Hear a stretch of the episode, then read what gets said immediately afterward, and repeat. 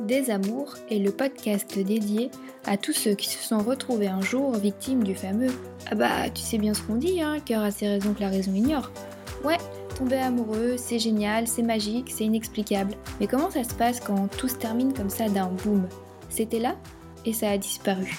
Si nos cœurs aiment sans avoir besoin de chercher le pourquoi, en ce qui concerne la rupture, les questions sans réponse, elles finissent par nous rendre dingues. Mille fois on se refait le scénario dans nos têtes. Et pourtant, on n'arrive toujours pas à comprendre pourquoi ils sont partis. Les ils, ce sont ces ex insaisissables au comportement what the fuck qui, en nous quittant, nous ont laissés avec des euh, j'ai pas tout compris là. Un peu comme des fantômes, ils errent dans un coin de nos têtes. Alors, pour en terminer avec vos Casper, un chasseur ou une chasseuse, armé de son expérience personnelle, se met à votre service en essayant de décrypter ce qui n'a pas été dit. Et parce qu'en plus, il faut bien se l'avouer, souvent entre hommes et femmes, on a bien du mal à se comprendre, c'est donc l'occasion de mettre un point final à votre histoire, tout en faisant sauter au passage quelques secrets de fabrication du sexe opposé.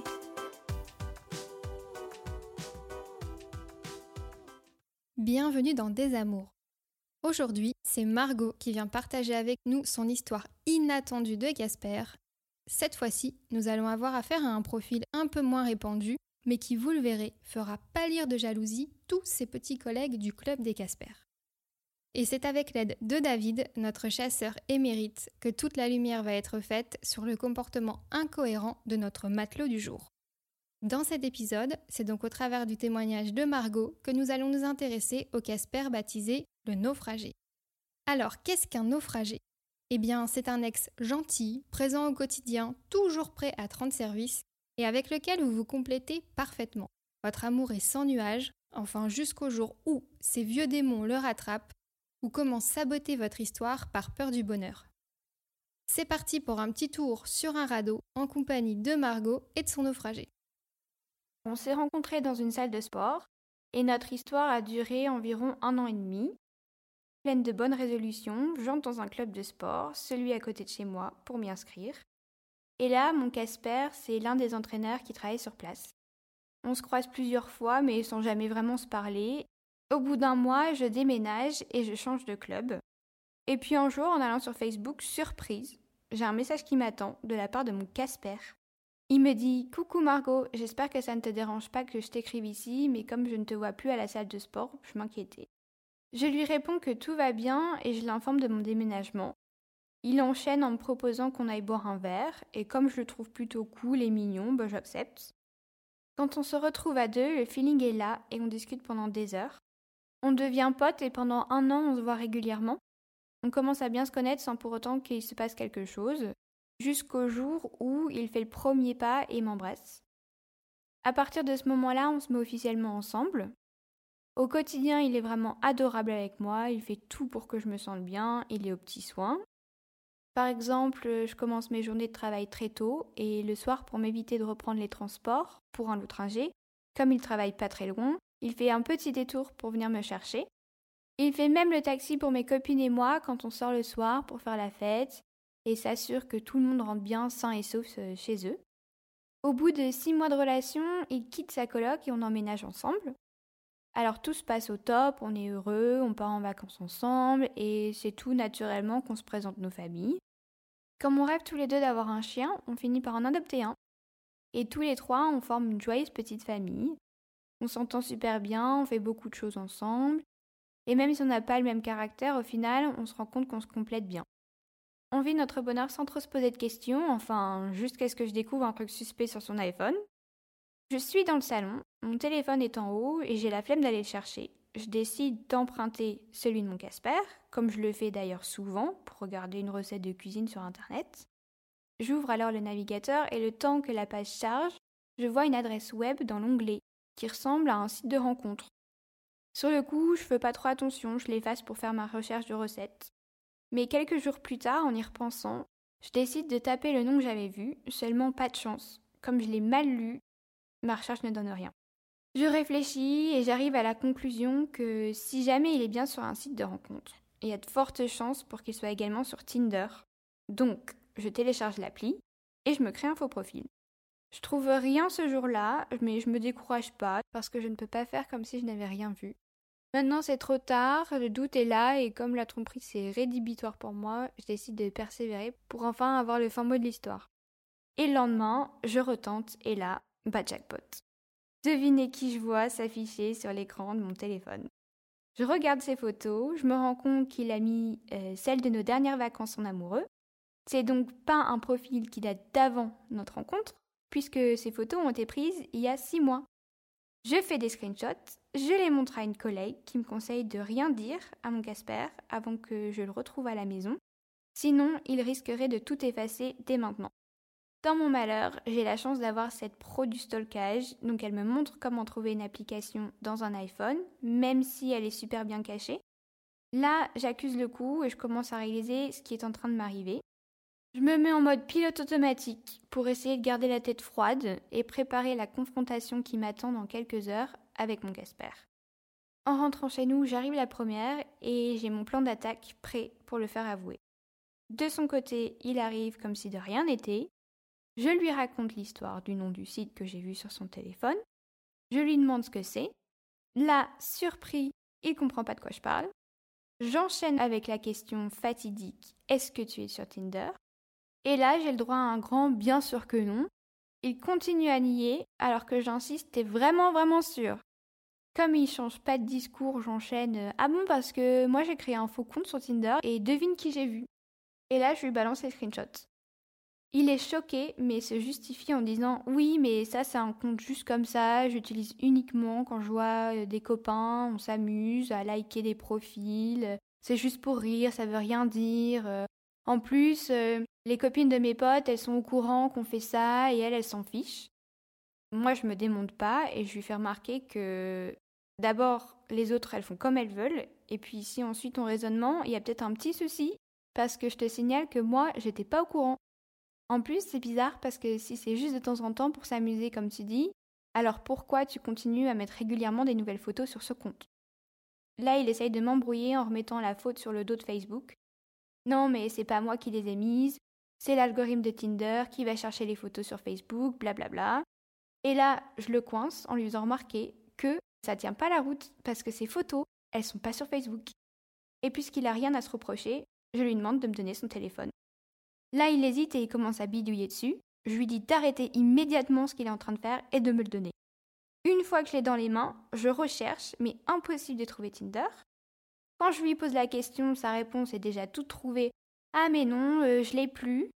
Heureusement, grâce à la formation express que m'a donnée ma collègue, je finis quand même par mettre la main dessus et je vois qu'il a échangé des messages avec d'autres filles. Je rappelle quand même qu'à ce moment précis, on est ensemble depuis un an et demi. Quelques-unes datent d'il y a un mois ou deux, mais la grosse majorité remonte à cinq mois et étrangement, ils ont été envoyés uniquement pendant la semaine, on a donc un petit problème de timing puisque ça correspond pas du tout au moment où il est avec ses potes. Donc contrairement à ce qu'il a essayé de me faire croire, il se connecte sur Tinder non seulement quand il est avec ses potes, mais aussi quand il est tout seul. Là, enfin, il finit par m'avouer qu'effectivement, parfois, quand il est tout seul et qu'il s'ennuie, il va y jeter un œil. Je commence ma lecture. La drague est clairement là des deux côtés, ça tchatche. Il demande au fils qu'elle cherche en venant sur cette appli. Je suis vraiment super triste et tellement déçue. En plus, j'ai rien vu venir parce que dans son comportement, il a jamais changé. J'arrête la torture au cinquième message lorsqu'une fille lui demande ce qu'il cherche ici et qu'il répond Attention, faut vous préparer. Je recherche la femme de ma vie et j'aimerais qu'on ait un chien ensemble. Là, c'est beaucoup trop, j'ai besoin de me retrouver seule et je décide d'aller me coucher. Le lendemain, forcément, je l'évite, et en arrivant au bureau, je me noie dans le travail pour ne plus penser à tout ça. En rentrant à la maison, je suis au bout du rouleau, alors que lui, il arrive comme si de rien n'était. On dirait que la soirée d'hier n'a jamais eu lieu. Il agit de la manière la plus normale du monde. Non mais, enfin, j'hallucine, quoi. Et là, je le remets dans l'ambiance directe, parce qu'il faut qu'on parle, et on ne peut pas faire comme si rien ne s'était passé. Mon Casper a tout de même tout gâché entre nous. C'est terminé, il n'y a pas de retour en arrière. J'en crois pas mes oreilles quand je l'entends Ah, mais moi, je pensais que t'allais me donner une seconde chance, qu'on allait tout faire pour rester ensemble. Et là, comment te dire que, ben non, en fait, c'est pas possible ça, j'ai plus confiance en toi et ce que t'as fait, c'est juste irréparable. Là, il se met à pleurer en me suppliant Mais dis-moi, qu'est-ce que je peux faire pour arranger les choses? Et dans ma tête, la seule question qui tourne en boucle, c'est Mais pourquoi t'as fait ça? Et on tourne en rond, parce qu'il est incapable de me répondre. Il sait pas. Il a lui-même euh, aucune explication à son comportement.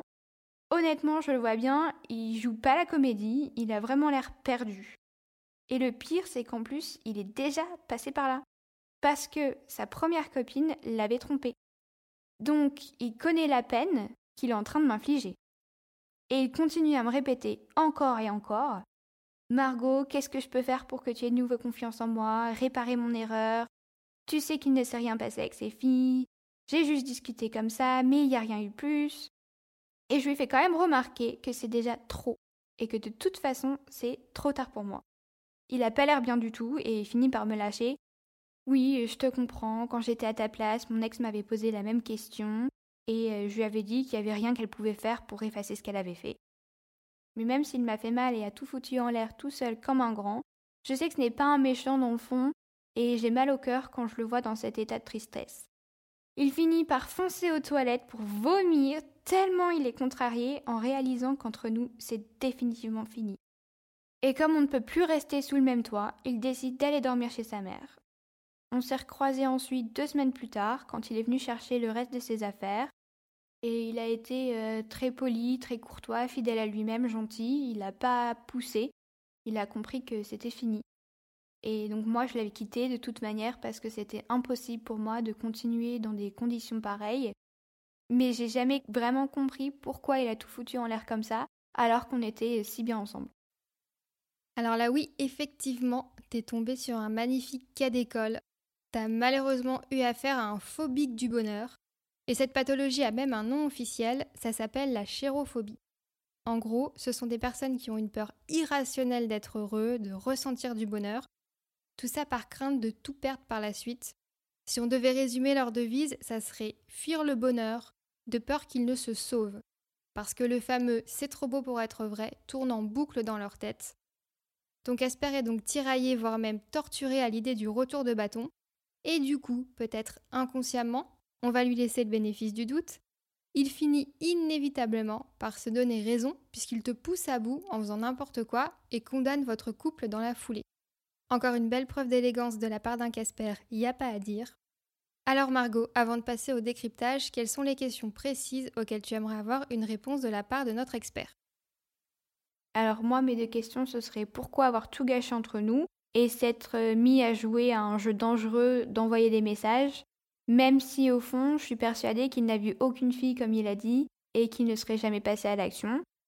Et la deuxième question, c'est pourquoi m'avoir fait subir cette situation alors que lui-même avait été traumatisé quand il avait été trompé par sa première copine? D'accord, merci Margot. Et j'ai également une question pour David. Quand j'écoute le témoignage d'aujourd'hui, je me rends compte qu'il fait écho à un constat qu'on retrouve assez souvent sans que j'arrive à me l'expliquer. J'aimerais donc avoir ton avis là-dessus. Pourquoi une partie des Casper poussent leur couple à la rupture en faisant tout pour la provoquer, mais sans jamais prendre eux-mêmes la décision? En gros, pourquoi est-ce qu'ils font tout pour que ce soit l'autre qui prenne les choses en main et finisse par prononcer la sentence c'est fini, alors qu'à la base l'envie de tout arrêter vient uniquement d'eux? La lâcheté peut quand même pas être la seule et unique réponse à chaque fois. Alors merci Margot pour cette nouvelle histoire. Ce Casper naufragé a l'air perdu en pleine mer par un naufrage qu'il a lui-même causé apparemment. Donc je vais essayer comme d'habitude de retracer un petit peu euh, bah, le parcours du naufrage commun. Du coup, si j'ai bien compris, vous vous rencontrez dans une salle de sport et euh, se développe après ton déménagement effectivement, enfin passons, une période d'un an où vous êtes dans la, ce qu'on appelle la friend zone. Pas mal, c'est assez remarquable. Euh, pendant un an, être amis, j'imagine que vous vous plaisiez quand même, parce que si vous avez fini ensemble, c'est qu'il y avait déjà un petit truc. je note en tout cas qu'un an de friend zone, c'est tout à fait honorable. Finalement, en vient le premier baiser. Il y a effectivement ce que tu appelles le feeling. Le crush, en tout cas, euh, se passe dans la vraie vie. Donc, comme quoi, c'est encore possible. Et puis, on va en parler derrière. Euh, vu qu'on va parler d'applications de dating. C'est intéressant de voir que vous, bah, vous n'en avez pas eu besoin. Et c'est rassurant. Ensuite, il y a eu les six mois, et puis très vite l'emménagement, très vite. Enfin, tout est relatif encore une fois, mais six mois, on peut dire que c'est rapide. Vous emménagez ensemble parce que vous êtes sûr de vous, et là, c'est le bonheur. Comme quoi, c'est possible aussi. Et vous formez une petite famille, donc avec le chien. C'est vrai qu'il y a pas mal de gens qui commencent à en avoir un enfant par un chien. Euh, ça doit euh, tester. Ça peut faire aussi un petit peu peur, mais pourquoi pas? Et le meilleur ennemi du bonheur, bah, aujourd'hui, au 21e siècle, j'ai l'impression que c'est le téléphone, effectivement. C'est l'iPhone, en l'occurrence, apparemment, donc on n'a pas le droit de citer de marque, mais on va le faire quand même. C'est fou comme vous avez tout besoin d'aller euh, toujours utiliser celui de son compagnon. Votre téléphone, vous le trouvez jamais quand il faut. Donc tout le monde a une bonne raison de le faire. Là, pour le coup, c'est vraiment une bonne raison. Genre, ton téléphone, il est en haut, celui de l'autre, il est en bas. C'est pas que tu veux absolument aller fouiller dedans. Enfin, je veux dire, il y a un côté pratico-pratique qui aussi existe. Toutes les filles ne sont pas en mode je vais aller fouiller ce qu'il y a dans le téléphone de mon mec.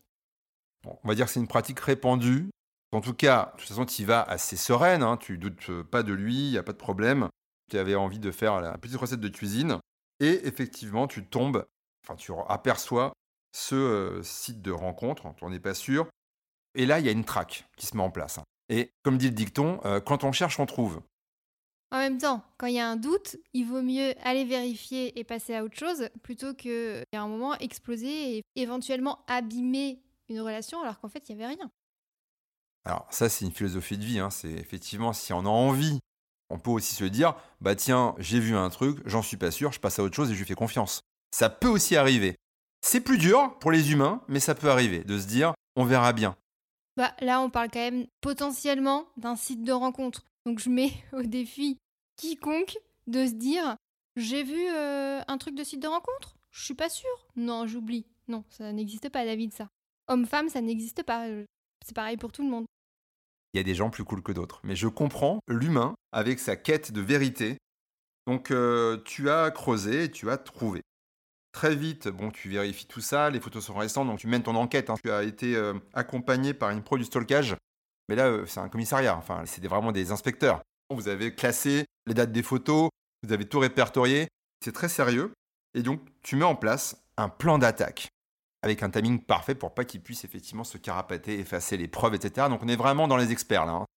Arrive la confrontation, bon, bah, lui, classique, hein, coupable désigné, donc c'est-à-dire il nie, il nie en bloc ça, c'est toujours dans le fameux code des Casper, hein, c'est page 12.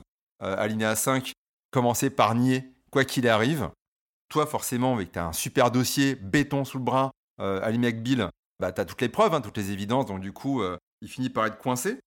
Et puis, euh, tu trouves la fameuse appli. Là, bon, devant des preuves accablantes, il cède, il se dit, bon, ok, t'as gagné, effectivement, on fait ça. Et là, pas mal, Bonne euh, tentative, en tout cas c'est bien tenté. Il t'explique qu'en fait c'est pas du dating, c'est du gaming en fait. On fait ça pour s'amuser avec les copains. Bon, bon ça c'est pas mal, hein. on découvre un truc. En fait il y a des usages qu'on connaissait pas. Autant les mecs avant ils allaient faire un foot, maintenant ils se mettent sur une application et puis ils swipe. Donc intéressant.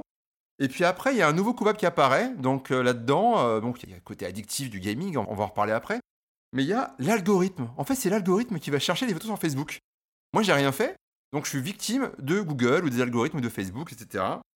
Mais toi, encore une fois, on ne te la fait pas. Tu as un dossier béton et en fait, les photos ne sont pas sur Facebook. Donc là, on voit que lui, il n'a pas eu le temps, comme toi, de préparer sa défense. Hein. Donc effectivement, euh, dans les procès en général, les avocats, ils ont un peu préparé leur truc, leur dossier. Lui, apparemment, il maîtrise pas le sien. Du coup, bah, effectivement, bah là, euh, dernier recours, on y, on cherche des coupables et puis après, on y va dans la sincérité. Ouais, c'est vrai, j'y allais.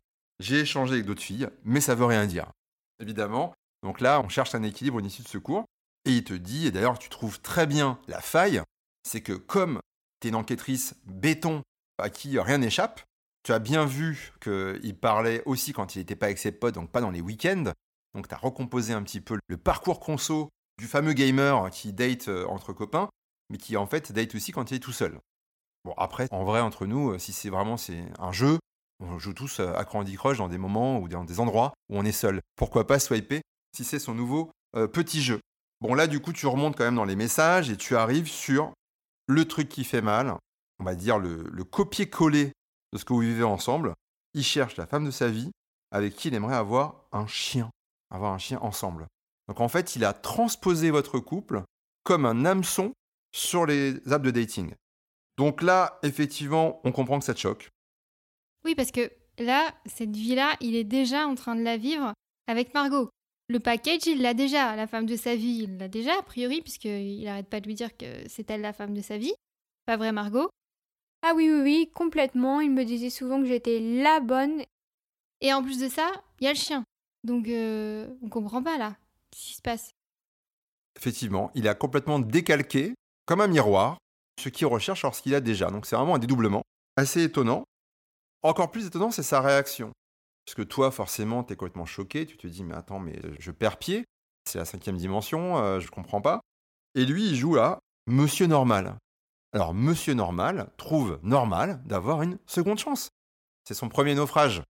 Du coup, il se dit, bah, il y a forcément une chaloupe quelque part, et je vais pouvoir la prendre, embarquer euh, Margot avec, et puis on va retrouver un bateau, et puis ça va reprendre. Bon, toi, apparemment, t'es pas de ce genre-là. Hein. Il n'y a pas de chaloupe. Hein. Il y avait, euh, à la limite, il a un gilet de sauvetage, mais il rentrera tout seul à la nage. Et il ne sait pas répondre à une question. C'est le fameux pourquoi. Et même le pourquoi, quelque part, euh, je ne sais pas s'il a besoin d'y répondre parce qu'il a capté que même s'il y répondait, c'est trop tard. Mais il y avait quand même un bénéfice du doute, mais je pense que tu as raison, il n'en est pas capable. Et pourquoi il n'est pas capable? Parce que, a priori, donc tu l'as dit, tu l'as dit, vous avez dû en parler, lui aussi, il a subi euh, une tromperie, il a été trompé par euh, sa première copine. Et du coup, il a ce trauma en lui. Et on a parlé de naufragé, mais c'est quelqu'un aussi de traumatisé. Alors ça justifie pas tout, mais ça peut expliquer certaines réactions, certaines attitudes, certains comportements. Ce qu'on peut essayer euh, de se dire quand on est face à un trauma qui a provoqué du coup un vrai naufrage, c'est qu'il a anticipé le prochain naufrage. En fait, il l'a même provoqué. Il s'est dit, moi je suis un naufragé, traumatisé. Et du coup, j'ai tellement peur que ça m'arrive à nouveau que du coup, c'est comme si il anticipait et quelque part, même sans aller, tu l'as dit, toi tu t'as pas trompé, que ça n'a pas été plus loin, mais c'est comme si anticiper un peu la tromperie avant qu'elle ne m'arrive, c'était quelque chose de rassurant pour lui. C'est un, filet, c'est un calmant. Alors, quand on joue parfois, euh, il y a des jeux dangereux, on va en parler aussi. Et, du coup, bah, tout à l'heure on parlait de gaming, bah, c'est vrai que il s'est pas rendu compte peut-être avec ce jeu, il y a un côté addictif aussi hein, de ces applications, et c'est pour ça que je fais le parallèle entre le gaming et le dating. Quand on est le personnage du jeu, bah parfois quand on perd, bah on perd dans la vraie vie. Et là, effectivement, il a appris à ses dépens. Alors, traumatisé, oui, mais au final, il a joué un jeu dangereux. Et la conclusion, c'est simple, c'est game over. Sauf que dans la vraie vie, bah t'as pas d'autre vie, t'as pas d'autre crédit. Du coup, c'est fini. En tout cas, avec toi. Ah, tu crois que lui, il est dans une espèce de fiction dans sa tête et que donc du coup, euh, il n'arrive pas à faire le parallèle entre ce que tu peux trouver sur les applis où du coup ça reste que de la fiction tant que tu n'as pas rencontré les gens et la vraie vie? Je pense que il joue à un jeu virtuel parce que c'est virtuel, parallèle, qui est rassurant et je pense que quelque part ça le rassure parce que si jamais il est trompé, il pourra essayer de transformer ce virtuel en réel il n'aura pas été complètement victime, vu que lui aussi, il est un petit peu coupable, vu qu'il trompe virtuellement. Donc je pense que le fait de tromper virtuellement, enfin en tout cas, on va dire présomption d'innocence, on ne sait pas jusqu'où il est allé, ce garçon, si jamais il était trompé et très déçu, bah, il se dit, bah en fait, c'est pas grave, parce que moi aussi, quelque part, je ne suis pas juste la victime de l'histoire, parce que moi aussi j'ai fait des choses et moi aussi j'ai quelque part euh, trompé, et du coup, bah, c'est un peu une armure, une défense qu'il a trouvée, mais qui était en l'occurrence très dangereuse, que comme tu l'as dit, bah, il est peut-être passé à côté d'une belle histoire à cause de ce trauma.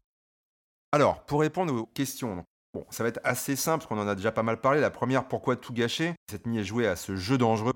Je pense que c'est ça, c'est que le jeu, comme pas mal de choses, ça appuie sur euh, nos sens et parfois nos failles. Donc je pense que ça l'a rassuré par rapport à ce qu'il a vécu de se dire je vais être moins victime, je vais moins souffrir si moi-même j'anticipe et je fais ça de mon côté qui a un côté addictif aussi. Et d'ailleurs, il s'est perdu un petit peu là-dedans, dans cette faille euh, virtuelle, parce qu'au final, il a perdu pour de vrai.